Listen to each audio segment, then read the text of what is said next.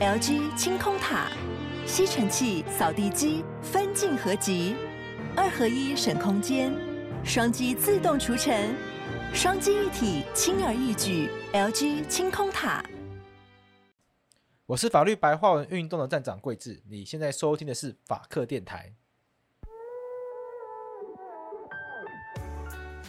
最近疫情大爆发，我想大家的生活真的都过得很辛苦，因此所有的台湾人现在都在关注疫苗到底何时会来到台湾，而这也在台湾引起一波一波的政治口水战。不过我们今天不聊政治，我们邀请法白的好朋友年轻药师协会的常务监事李义轩，而我在节目会称呼他为黑 man。我们请黑 man 来跟我们聊聊看疫苗的开发程序有哪些，目前所谓获得 EUA 紧急许可授权使用的疫苗。它到底是经过哪些程序？我们是如何来认定它是安全的？而疫苗的进口程序是什么？卫福部要求民间团体提供的八大文件，诶，有法律依据吗？除此之外呢？因为网络上的资讯实在太过混乱了，所以我这也在节目中特别请教黑曼。如果听众想要知道相关资讯，可以自己去如何搜索找到信赖的资讯来源呢？那么就让我们欢迎黑 man。诶，不过今天开场之前呢，要来一段广告时间。哎、欸，贵智贵智，你知道吗？叶配要小心接，危险。虽然有钱赚，可是还是要小心。我刚刚看到一个新闻啊，你知道光去年台北市卫生局违规广告就罚了多少钱吗？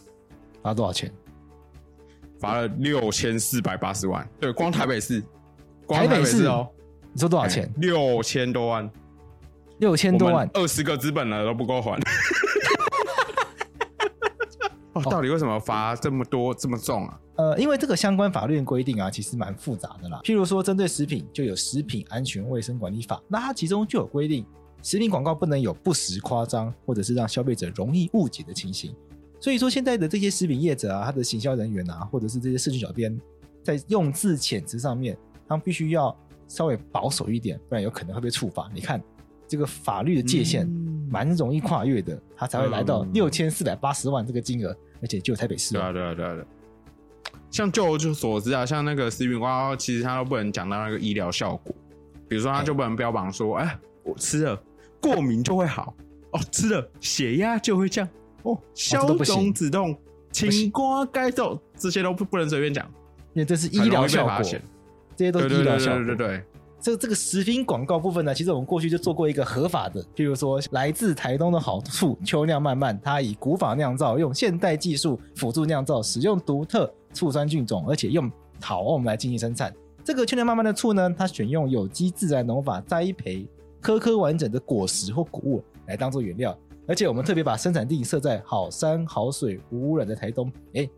听众朋友都知道，台东就是我的家乡了。在这里呢，我们标榜酿造环境干净无污染的醋，而且就地取材，取得优良农产品作为原料。这个过程呢，降低原物料运送过程产生的碳足迹，是不是很左胶啊？为环保尽一份心力。好啊，我们今天叶配的产品是来自台东的好醋秋酿慢慢，这个品质我们挂保证，因为。为什么我们可以知道它来自台东？为什么我们知道它用陶瓮酿造？为什么我们知道它有用颗颗完整的果实或谷物呢？哈，因为我们贵智都可以亲眼见证。哎、欸，那你有推荐什么呃特别的口味推荐给我们听众朋友吗？如果大家不知道买什么口味的话，那我可以推荐大家试试看秋酿慢慢推出的新口味，它叫做台东红系列。这个台东红系列呢，它就是选用台东当地两个很有名而且具有台东特色的食材，而且都跟红色有关系。一个叫做台东红乌龙，我想很多听众朋友一定听过台东的红乌龙茶。另外一个是最近很火红的食材，那就是红梨。台东红系列还用台东红乌龙及红梨两种食材酿造，酿造出来的醋口感其实很清爽哦，有酸甜的香气。入喉之后，哎，嘴巴里面还会带有一点茶香。现在天气很热。如果大家在家里没事的话，哎，拿一些冰气泡水出来冲泡，哎，喝起来很赞，很像喝 Highball 的感觉。如果大家现在到秋酿慢慢的官网上面购买我们家的醋的话，输入折扣码记好了，大写的 PLM 八八，大写的 PLM 八八，任选两样商品就有九折优惠哦。一如以往的叶配，我们购买链接和折扣码都会放在节目的资讯栏，而且现在疫情期间。买满五百还免运费，真的很赞。大家很适合在家里跟家人还有自己一起同居抗疫的朋友们一起吃醋吃起来，赞赞。药品其实也是，就是如果假设你没有经过他的认证的代理商进口进来的话，那假设今天发生了一些不良的反应，第一个就是到底会不会有相对应的补偿的事情、补偿的措施的话，就是说这个不良反应的这个数据啊，会不会被原厂所采认？呃，万一这个数字并没有被采认的话，跟呃，可是假设发生了一个。大规模的一个疫苗的不良反应事件，可是因为他今天不是通过他的代理商，原厂不认，原厂觉得都是代理商在那边拉货的责任。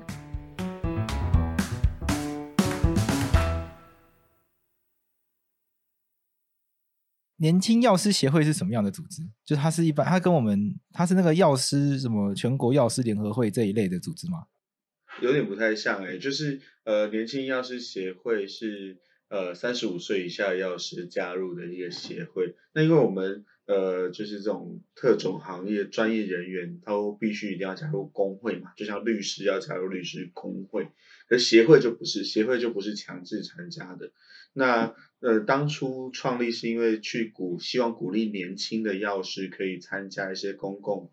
活动、公共事务。然后，比方说关心政策的发展啊，然后参与国际事务啊等等这些，所以才会呃有这个年轻药师协会。年轻药师协会从二零零五年创立到现在已经十六岁了，十六岁了。呃，对啊，呵 呵其实蛮久的，很久嘞，那很久嘞，已经有一定资历嘞，不太不太年轻了吧？要不太，这这样表示说过去的一些成员现在其实都都是资深药师了。呃，都本来就是都是药师，但他们已经资深了这样子，然后 都被我们赶出去了。没有啊，其实他们还是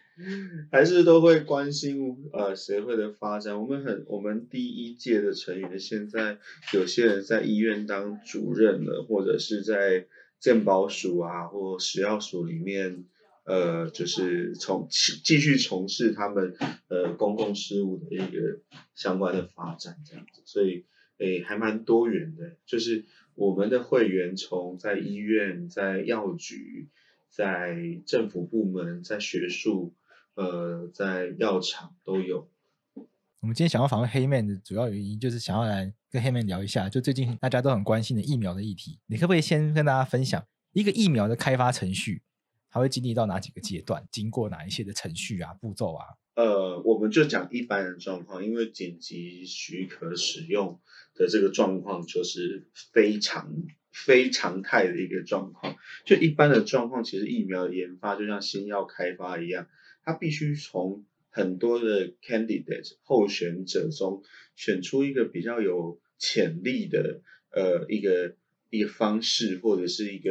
呃，候选的，比方说它可能是蛋白质，或者是它是某一段 DNA 可能会呃在呃载体上面表现出让你的呃身体里面可以产生抗体的方式，它在呃前面会先去做这个筛选。那在做这个筛选的时候，呃之后他们会去做尝试，会去先做实验室的呃实验，比方说细胞实验或者是动物实验。呃，这个我们叫做 preclinical trial，就是临床前试验。在临床前试验之后，他们大概会归纳出一个，哦，这个看起来我对他比较有信心的一个呃的一个候选人。那这个候选人他必须一定要呃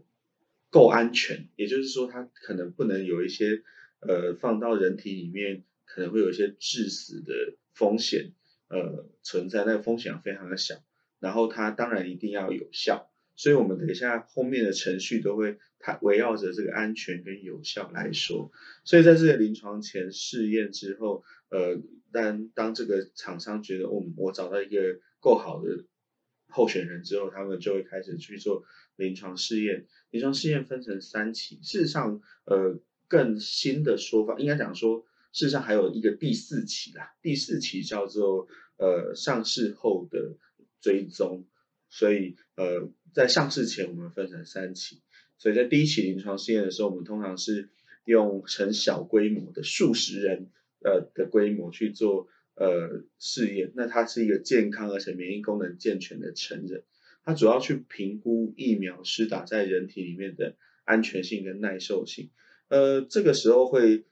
会稍微预估一下说可能的呃剂量呃会是多少，那最小安全的剂量是呃。多少这样子，那会去做这个部分的预估。事实上，在临床前试验，大概呃，就是做试验的科学家们都会有一个底说，这个药物或这个疫苗达到怎么样程度，它可能会呃，有可能会有中毒或者是死亡的风险。所以它呢也呃，所谓的剂量就会从这个试验中慢慢限缩。所以在开始做人体试验的时候，呃，基本上就会呃，用这些呃实验设计。比方说，他可能单一剂量的组别，甚至他去尝试多个剂量的组别设计，那去提得到一些免疫学的资料，那疫苗的免疫学资料就我们就可以去知道说，嗯，大大概要达到多少的量，呃，或者是他可能需要打呃怎么样的程度才会有效。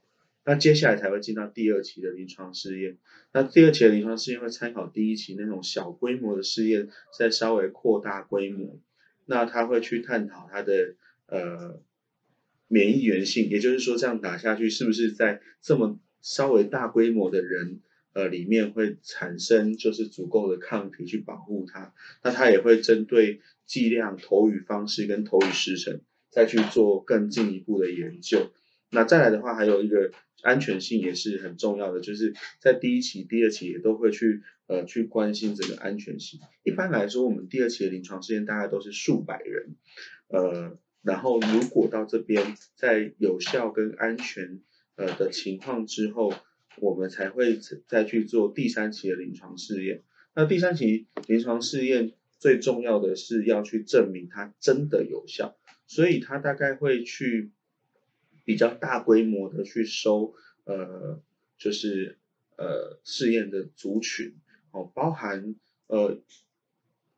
可能是不同的人种或不同的呃就是年龄层、性别，然后去做随机式的分配啊，或者是去跟流行病学去做比较啊，或者是去比较长时间的去监测说，那打了这个疫苗之后。会不会真的呃在人体身上产生保护力？呃，有施打疫苗跟没有施打疫苗的人，他们呃得到某个疾病的几率是怎么样？那呃，所以他会去考量这个。所以通常第三期临床试验是 double blind，就是双盲，就是呃医师就是施打的呃医主医师跟呃就是施打的人以及跟呃被施打的人都不知道。他打的这一个到底是我们所谓的有效的疫苗，还是它是一个安慰剂，是都不知道的。所以等到解盲之后，才会知道说，哦，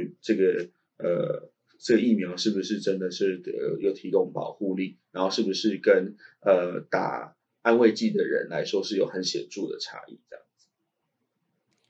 所以通常要到第三期才会有这个安慰剂跟没有安慰剂的，这个叫实验组对照组的差别吗？呃，要看就是那个疫苗或那个药物的呃目的性不同，也有在呃第二期临床试验就做双盲的，也会有对呀。所以以上这个是一个一般的程序。如果今天没有遇到我们现在世界性的这个紧急性状况的话，一般的疫苗是就按照这个程序去开发的。我们常常听到说疫苗开发要很长的时间。那它的那这个时间很长，它通常是卡在哪个阶段？就是第二，因为第一阶段感觉人很少，感觉不会需要很久，是是可以是可以这样想的吗？还是其实有其他更多更专业的考量？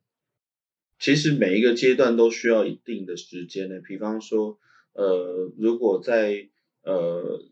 在 preclinical trial 就临床前试验的时候，呃，没有找到足够安全有效的，他可能就要花很多时间在找。那呃，在小型的试验突然发现说，呃，在呃试验阶段发现说这个对人体可能会有一个很有危害的副作用，那这个呃这个候选药物就等于它失败了，那可能就要从头再开始。那呃在尤其像第三期的临床试验，它是相对大规模的，它就必须要呃去收集比较多的呃试验的资料，那它去观测的时间也会比较需要比较久一点。所以其实一般呢、就是比方说我们比较耳熟能详的，像是呃 HPV 的疫苗，就是呃俗称子宫颈癌疫苗，它的开发其实都好几年的一个时间，然后才能就是呃确定这个疫苗是可以上市的。所以所有所谓的可以上市，就是拿到药品许可证。所以我们讲到。呃，就是如果它是紧急授权的情况下，它就不叫做可上市，它可就是一个临时被授权的一个概念这样子。所以现在这些紧急授权的疫苗，其实某种程度上都不算是正式的上市。可以这么说，他们都不算是正式的上市，因为正式的上市经过就是它都必须要经过药品查验登记审查准则的疫苗类药品的查验登记，那它需要附的资料非常的多，呃，最最简单来说，它都必须要完成第三期临床试验。那目前来说是有很多，尤其是就是大家比较耳熟能详的几个牌子是已经开始第三期临床试验，但他们都还没有到就是完成呃第三期临床试验的状态。当然不是只有完成第三期临床试验，然后续还是呃需要去减负它的一些呃包含它的生产的资料或者是。呃，它的其他的检验啊、呃，就是对于这每一批生产的检验报告等等的这些资料，都还是必须要减减负上去。所以，呃，不是只有完成第三期临床试验就呃是可以上市。不过，这个第三期临床试验的完成，必须是就会是一个很关键的一个的状态，这样。所以，现在国际上已经被紧急授权许可上市的疫苗。某种意义上，他们其实是边在市场上让民众来施打，然后边进行第三期的试验。会不会就是可能过了一年，发现有一些厂牌的疫苗其实没有当时预期的那么有效？我们目前现在资料上看起来，这个国际上这些已经在被紧急授权使用的这几支的大型的疫苗，呃，看起来目前都是有效果啦。以以实证的数据来看，但呃，药品。上市或者是甚至上市后被下市，还有另外一种可能的原因是，呃，它被发现一个非常严重、不可原谅的不良反应，那它就有可能会就是上市之后再被下市，或者它在临床试验中就终止了这样子。像 AZ 这款疫苗，它在其他国家有发生血栓的反应，所以在欧洲某些国家是后来被禁止使用的。你讲的大概就是这样的状况。呃，对，那必须要看各个国家他们自己的考量，因为目目前来说，AZ 呃发生血栓的反应的资料，呃是大部分是白人女性，所以呃他们会有就是，诶，已经紧急授权了，那他可能出个 warning，就是说针针对某个特殊族群，或者是呃你有服用某些药物的人，可能就不适合呃施打 AZ 疫苗。那其实药品的部分就是证据到哪里。呃，话说到哪里？所以呃，假设目前在亚洲人呃，就是打出来血栓反应，其实并没有很很多的 case 出来的时候，那不一定会有这样的 warning。可是呃，比方说现在 AZ 这个疫苗有的 warning 就是你有在服用就是荷尔蒙药物的时候，你在施打的时候可能呃需要小心，或者是呃可能不能施打，这就要看各个国家。呃呃的对于这个资料的解读跟他们的就是授权使用方式，那新的证据出来就会会有新的一些不同的建议这样子，所以嗯，这也是为什么很多人发现之前有在看那个就是 Clinical Trial Tracker 的那个网站，然后发现说，哎，为什么有些疫苗它呃，现在还有在做二期，或者是呃，又还在做期，就是三期，那时候的案案量到底怎么样才算？呃，因为这些比较有钱的大药厂，他们为了自己的产品，他们也是会尽可能的去收集各种不同人种、不同的年龄层，呃的一些一些状况，然后来了解说，那如果它的 sample size 越大的时候，是不是在就是呃。不良反应的发生率是不是可以更准确，然后更能够被描述？呃一个好的一个建议出来。所以呃亚洲人呃白人或者是呃南美洲的呃不同的族裔的，就是族群啊，那在不同的性别上面，嗯、呃，他们可能会希望收集够多的资料，这样。像刚刚有提到，像那目前这些各大厂牌的疫苗，其实都是紧急授权上市的。那这部分的网络上的讯息，就大家讲的都不一样。譬如说，像指挥官就说，呃，所有的疫苗都只有做完第二期，然后就开始施打。可是网络上就开始有人说，有些人的第二期人很多，有些人第二期人很少，或者是有些人可能他他是第三期还没有做完，可是其实已经达到一些阶段性的成果了。所以这部分到到底是指什么意思？呃。大部分大家拿的都是美国的标准来看啦，那美国的标准，它就是说，在第二第二期完成，在第三期的时候有收三千个人，他会回收他呃安全性的资料之后，一个月呃以及两个月的安全性的资料跟它有效性的资料之后，他就可以申请。所以我们知道那个人数跟他的这些标准叫做最低门槛，那。呃，目前呃，这些各大厂牌也都还持续的在做呃第三期的临床试验，案会越收越多。那他们呃在提出申请的时候，那个时空背景之下的案量跟现在看到的案量，呃，当然是会不一样。那呃，不要说美国跟台湾的不同，美国跟欧盟呃在就是。核准就是紧急授权上市的一些想法跟标准也不一样，所以呃可以看到 AZ 在美国没有被呃 EUA 就是可以和许可使用，然后但是在欧洲国家也被许可使用，所以呃这个也涉及到每个国家他们专家在审查或者是他们国家在订定这个紧急授权许可的时候的一个考量。所以紧急授权许可。我们可以这样理解，就是说每个国家它会有自己的标准跟门槛。有些国家它可能觉得它情况比较严峻，它放比较宽；有些国家它觉得疫苗还是要注意它的安全性，它可能就会抓比较窄。所以这个东西其实没有一个呃一定说怎么样做才是正确的。每每个国家可以自己去抓自己的标准，可以这样去理解它。对啊，我们可以我们可以这样去理解，应该这样讲说，就是到底在重大公益面前，就是在于呃。对于疫苗厂商的相关限制，呃的限制应该到哪里？那呃，举个例子来说，我们刚才讲到第一期、第二期，呃，会很在乎它的就是安全性的资料。那第二期同时也会去做呃免疫原性的一些相关的资料，然后我们就可以知道说，哦，好，这个疫苗打进去，大概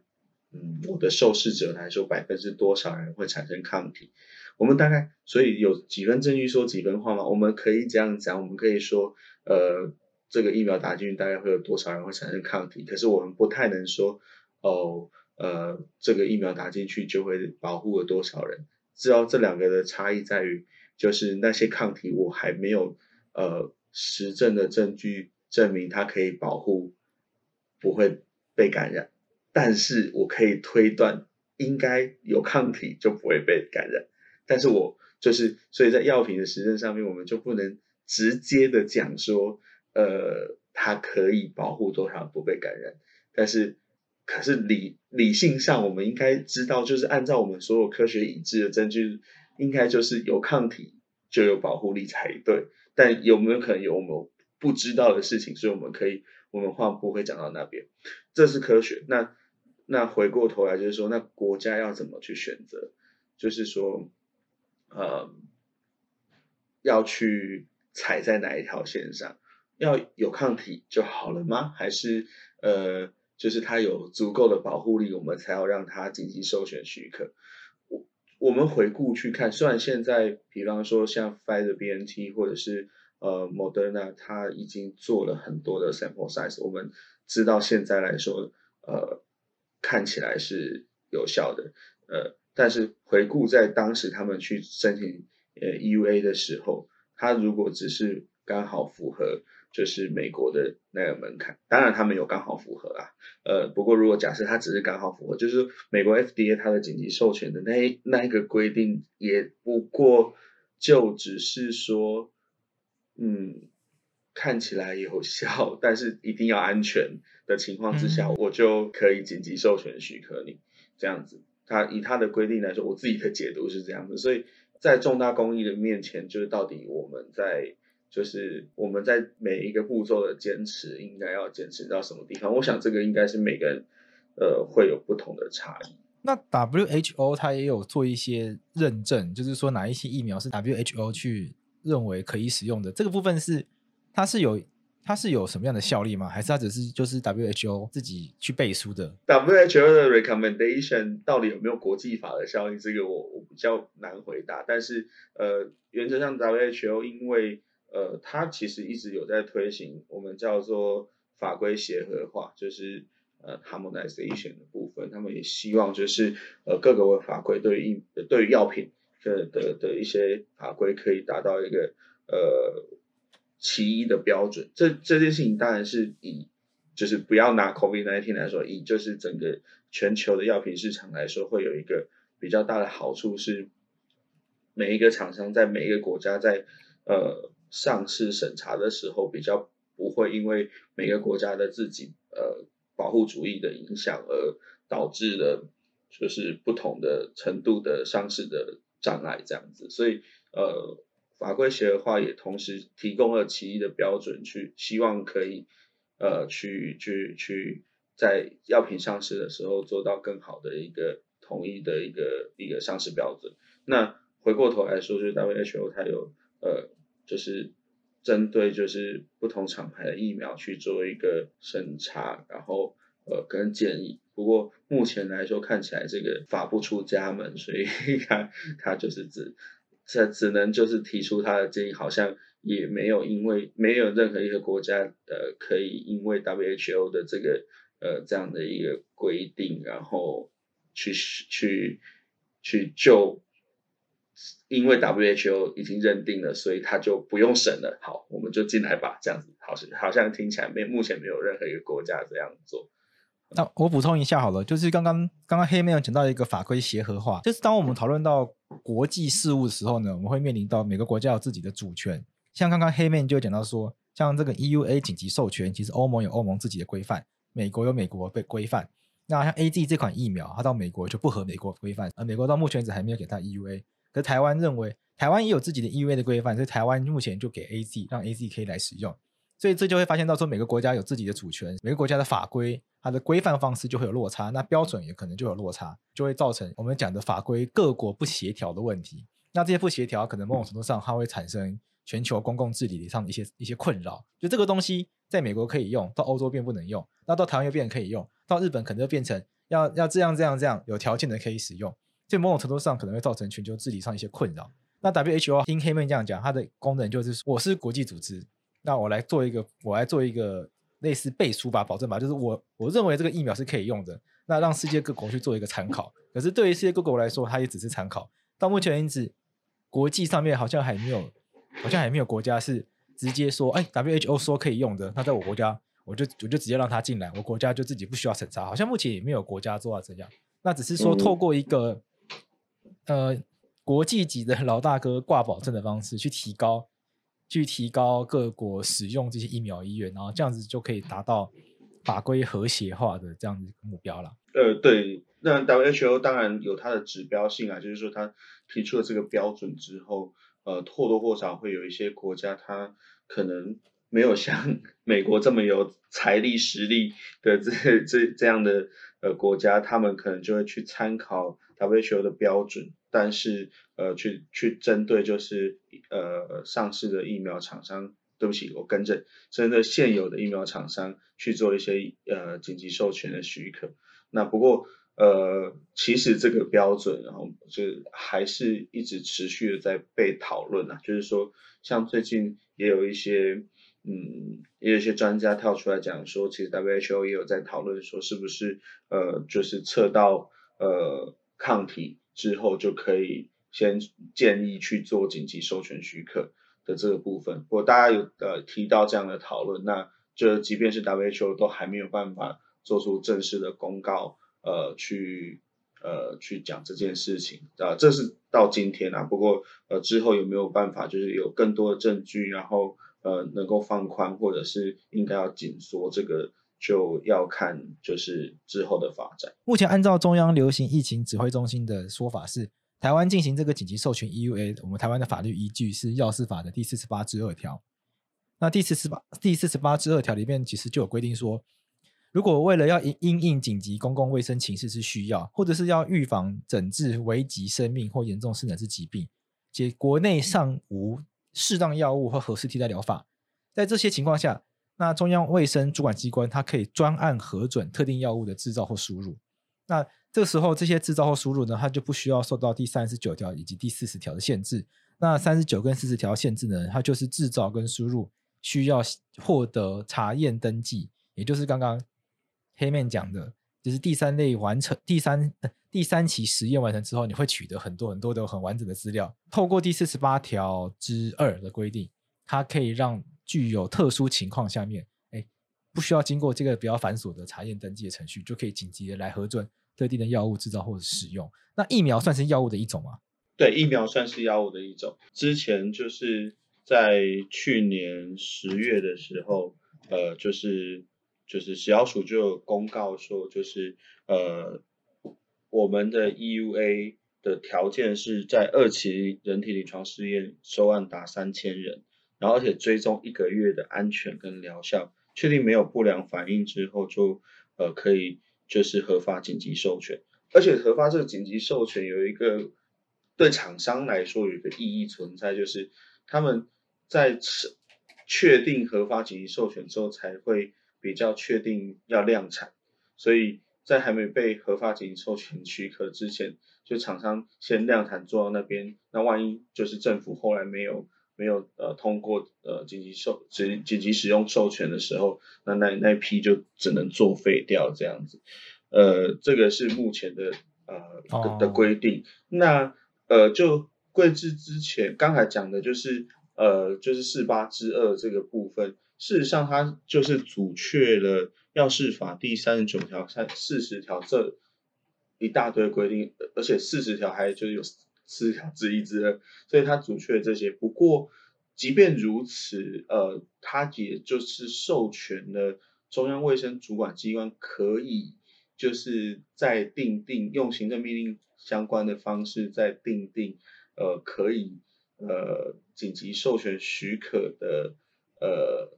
的规定，但是它并没有说呃这个规定要多宽或多窄。所以他这边其实是有，呃，就是有一个授权给中央卫生主管机关去做这件事情。目前药事法的四八之二是讲到这边的。按照药事法的规定，制造或输入药物必须要是药商，要要有这个需要是好像必须要是药商。那我们现在看到跳出来说要捐药捐疫苗的，要么是佛光山是宗教团体，要么是永龄基金会，也不是药商。所以他们会符合这条规定吗？还是说这个四十八条之二？针对这个输入药品的资格也会有放宽，或者是他们必须要，或者是这些团体他们其实还是必须要去找到具有药药商资格的人才可以来做这件事情。如同我刚才说的，就是四八之二，它准确的，就是它就是呃不受三十九跟四十条的限制。那意思是说，就是中央卫生主管机关在这样的情况之下。可以弹性的去调整，怎么样让紧急授权许可的药物可以进来的一个状况。那目前就是按照中央卫生主管机关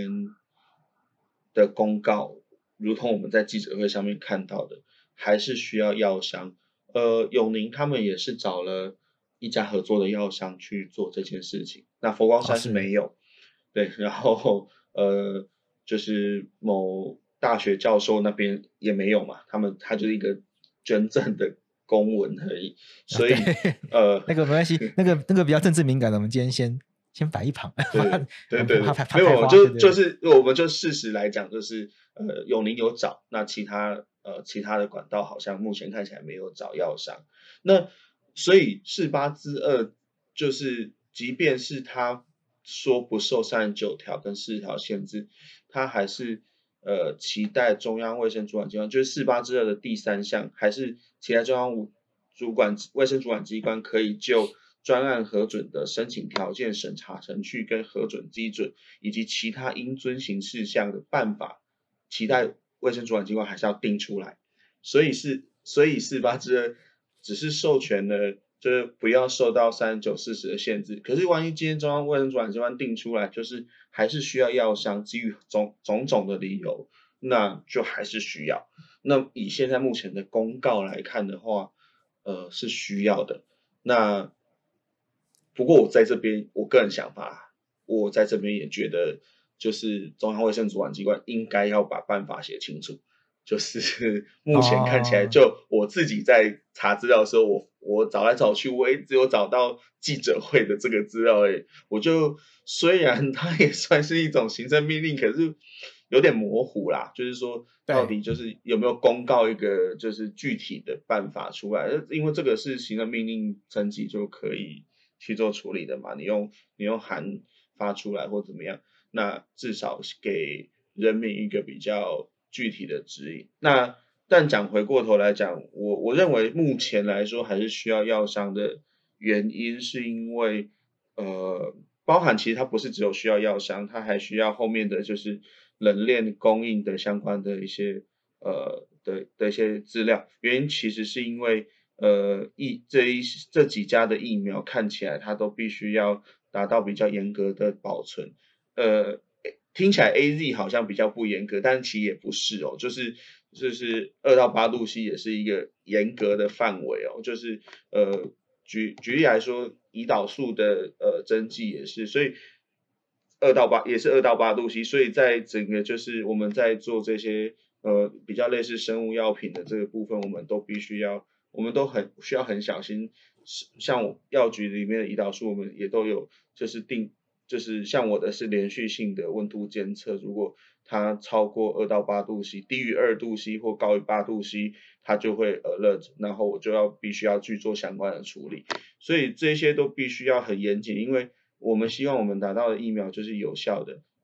就那如果它在不对的保存环境里面，就就会失去它的效果，或它的效价就会打折。没有人希望我今天挨了这一针之后，结果下个礼拜告诉我说，哎，拍谢你打的疫苗就是，哎，它保存好像没有很好，所以我们呵 呵再打一次好不好？这样子，没有人这样子希望，所以，所以，呃，所以我我目前来说看起来，我是我其实是认同说，它需要一个药商去负责任的把后续规划，呃，写出来之后，呃，去做申请的。呃呃，药商为什么要药商，而不是一般的什么基金会或者是嗯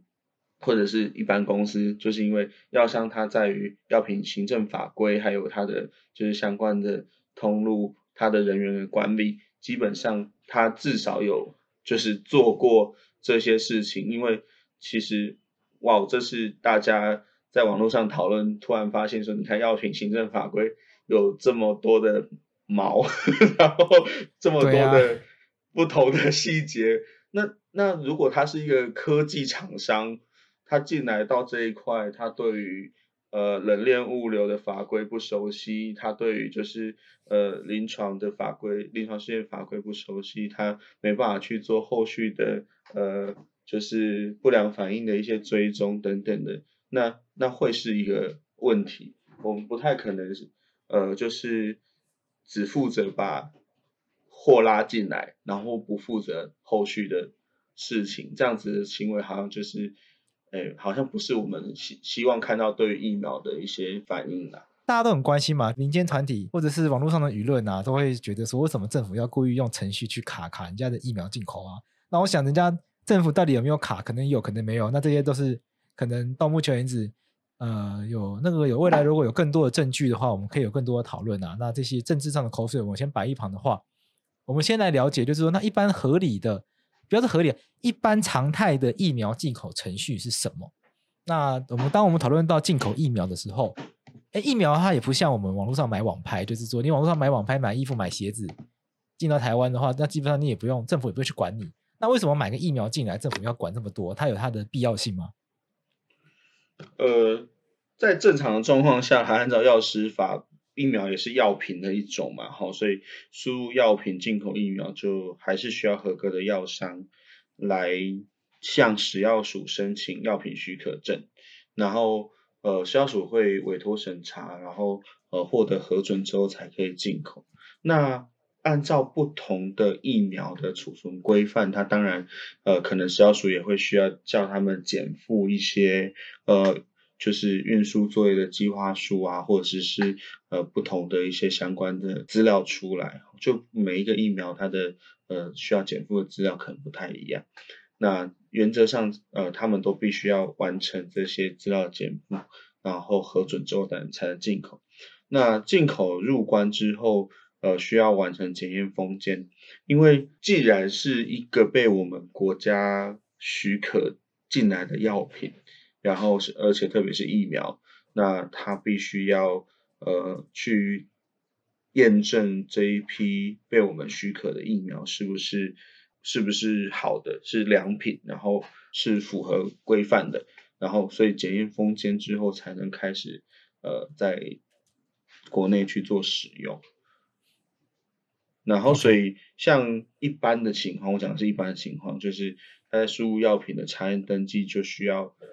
提供原厂授权书、国外的制售证明等等的文件。当然，可能疫苗这种比较是高技术的，不见得会有就是太多的国际前客出现。但是，呃，坦白说，呃，要做这部分的前客也会，他本来也也具备很很很强的实力的，然后，所以，呃，要要一个药品或者是一个。就是一个可信的产品进来，我我觉得国家在做这个部分把关是确实在正常情况之下是应应该要做的事情。像刚刚黑妹讲的，应该是指说正常情况下疫苗药物的进口嘛？那我们现在面临的不是不正常的情况，因为我们的生活都变得非常的跟过去变得不同，然后每天大家都很担心，可能随时随地都会被传染，所以我们现在面临到是一个紧急的情况。那紧急情况下面进口疫苗，它有不同的程序吗？紧急的情况进口疫苗，我刚才讲到就是，呃，药事法四八之二，其实授权的主中央卫生主管机关去，就是去发布新的就是一些查验登记相关的规范，来来付来应付紧急的情况。那在过去的就是。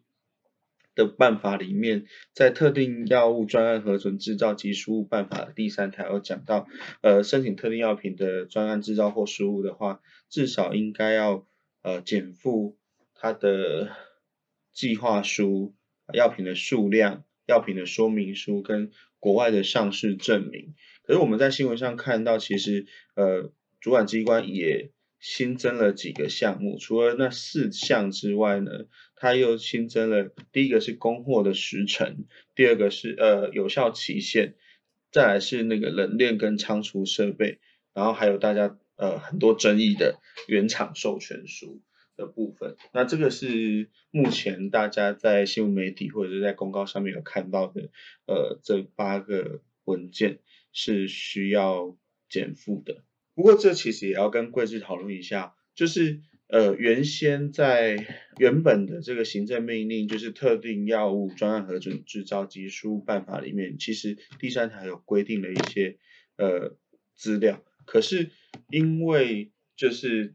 如果现在的中央卫生主管机关觉得尚有不足，他可能又就是发布新的公告。说原先的四项之外，还要再增加供货时程啊、有效期限啊、冷链跟仓储设备啊、跟原厂授权书，是不是在大法官四四三四十三里面就有对于就行政命令的，就是法律保留原则有讲到，他可以去做这个补充。那回过头来，在专业的角度上面来说，我们刚才其实有解释为什么这次 COVID 的疫苗在冷链跟仓储设备。呃，是很重要的一件事情。那可能主管机关也也认为它的供货时程有效期限，呃，跟原厂授授权书也是很重要的，呃的的文件必须要准备。这个部分好像他是不是可以去再做这个部分的补充的要求？如果他认为原先的就是办法不够完备的时候，刚刚黑曼讲的这个特定药物专案核准制造及输入办法。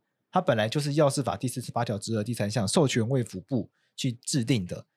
所以卫福部它当然可以来去做修改，针对一个新的一个情况去做相应的调整。这个特定药物专案核准制造技术办法，它是行政命令，它已经公布了。那行政命令它有它修改的一些程序，我们目前在网络上面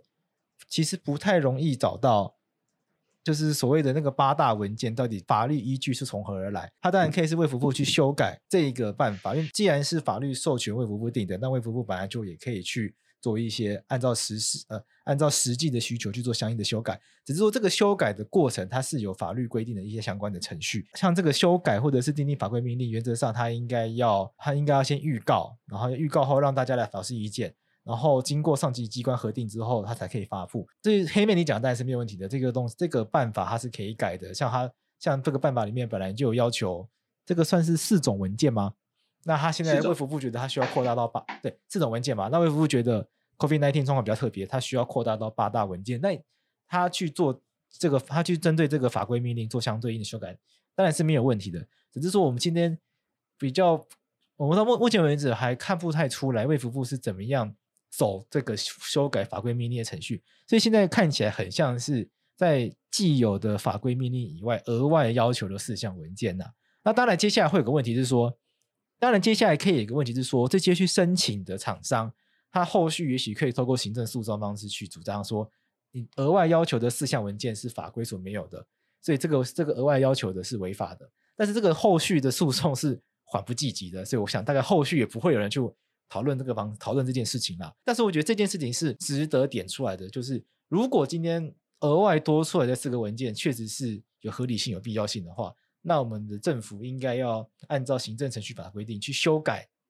法规命令，或是按照这个程序去颁布一个针对 COVID-19 疫苗输入的专门的这个法规命令。但目前我们比较看不到相关的做法，就是我跟黑妹在网络上查，只查得到记者会的新闻稿，应该是就记者会新闻稿，对不对？对，没错，哦，因为我自己是，我自己上卫福网站是查不到相关的法令规章，那理论上这应该要算是法律规章范畴啦。所以我觉得这个也，我觉得这个讨论也暴露出一件事情是，我们国家的这个行政机关对于这个法律的程序的熟悉程度还不够啦，我觉得还是还不够的。像是中央流行疫情指挥中心，它最早开始创立的时候呢，其实还没有，并没有相对应的法务人员，是后来有一些。有一些质疑声浪说，哎，为什么做一些好像会侵犯人家隐私权的事情，然后才发现说他们的呃指挥中心他们在做一些决策的时候，并没有法务人员的协助，所以现在现在听说是有法务人员会参与这样子。那我想这部分其实是可以做，我觉得是可以做得更好的，因为我们大家，我觉得大家，我我自己的观念，我自己想法是说，我们国家第一次遇到这个情况，因为这个这也算是全世界全所有的国家一起面临到一个这么紧急的一个大规模的流行病的情况。这一定有做不好的地方，那我觉得做不好没有关系，我们从这个经验往下就知道以后要怎么样做可以做得更好。所以我觉得以后可以做更好，以后的不幸又遇到这种状况，或者是以后可能也会有其他类似状况的话，其实我们可以把它做得更好。我觉得这个会是我想要在这边补充的东西。那最后我想要请问黑妹，就是说现在网络上的这些资讯太多了，就是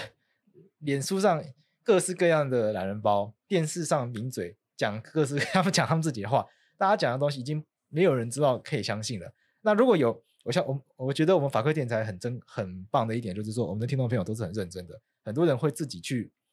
上网做调查，会自己上网想要去看第一手资料。那你是年轻药师协会的常务监事，应该比大家专业一些。你自己会去看哪一些资讯，能不能够分享给大家？哦哦，原原本你给我的那个提纲是说要推荐哪些 地方，然后我就，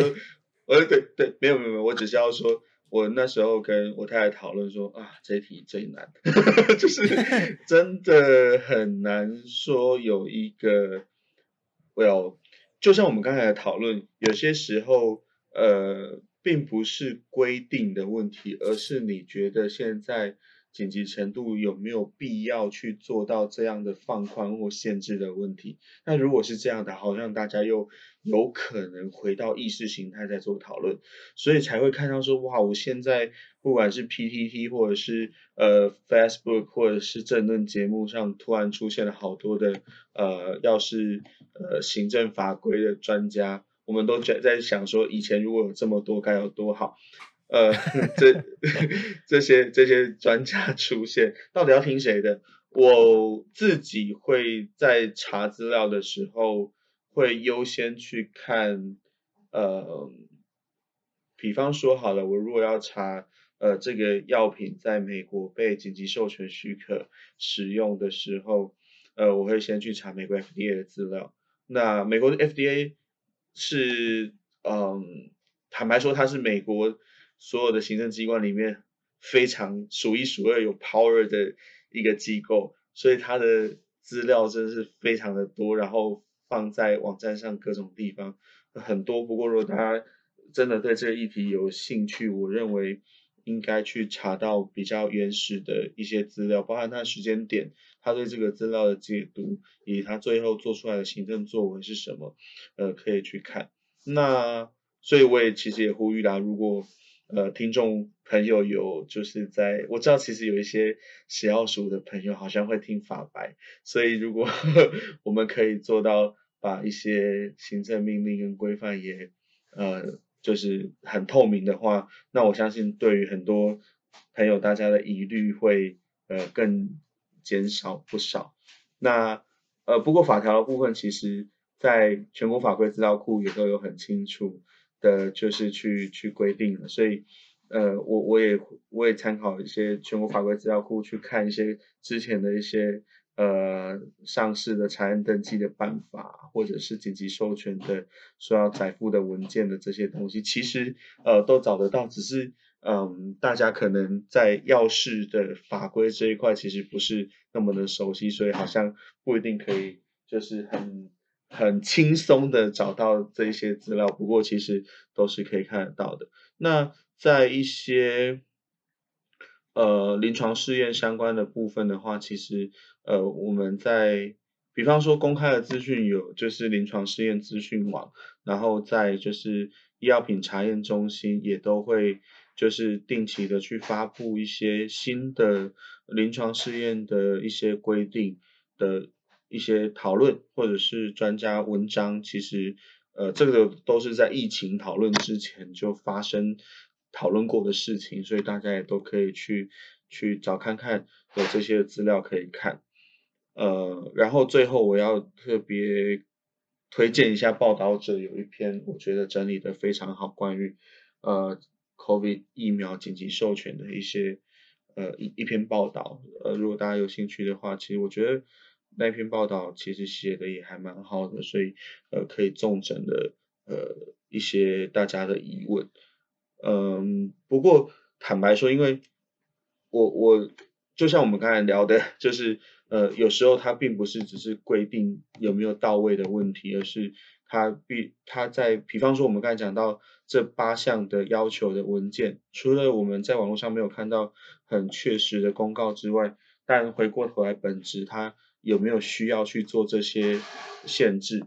那举例来说，像是原厂的授权，在原先的查验登记的办法里面就有做这个部分的限制，所以是不是要沿用？这个会比较像是价值观的取舍了。我们可能要再去。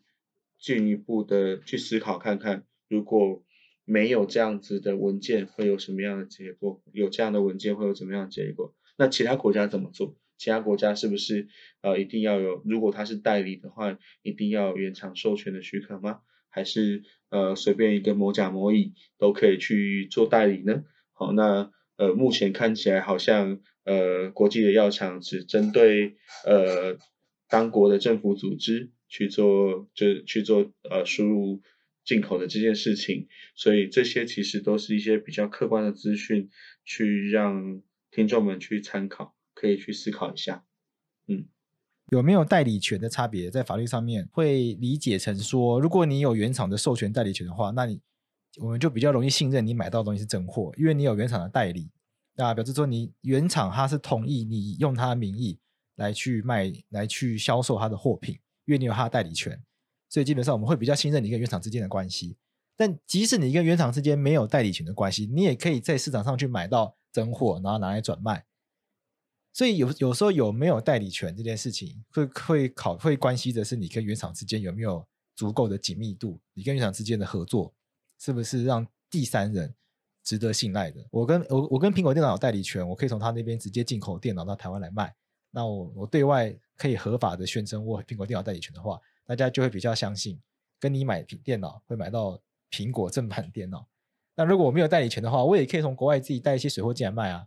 可是那消费者可能就会担心说，哎，这个真的是正版的吗？会不会买到买 iPhone，然后买到假的什么 U Phone 之类的东西？过去也是有发生过这样的状况。呃，我觉得贵，我觉得贵是解释很好，就是呃，所以比方说，假设苹果电脑针对它它的没有代理权的这些水货的时候，它在就是保固上面可能就没有给予给予承诺保固。药品其实也是，就是如果假设你没有经过它的认证的代理商进口进来的话，那假设今天发生的一些不良的反应，那到底呃，第一个就是到底会不会有相对应的补偿的事情？呃，这是当然这是台湾的法规啊，台湾法规可能有相对应的补偿的措施，但是再来的的话就是说，这个不良反应的这个数据啊。就是说，会不会被原厂所采认？就是这个对于整个在上市后的呃安全性资料也是很重要的哦。就是呃，万一这个数字并没有被采认的话，跟呃，可是假设发生了一个大规模的一个呃，就是。疫苗的不良反应事件，可是因为他今天不是透过他的代理商，原厂不认，原厂觉得都是代理商在那边拉货的责任，他拉到的到底是不是真货还是水货，原原厂不知道.那这个其实也是会是一个呃，也是会是一个 issue 啦，就是说这个呃每一个环节，尤其是在药品，会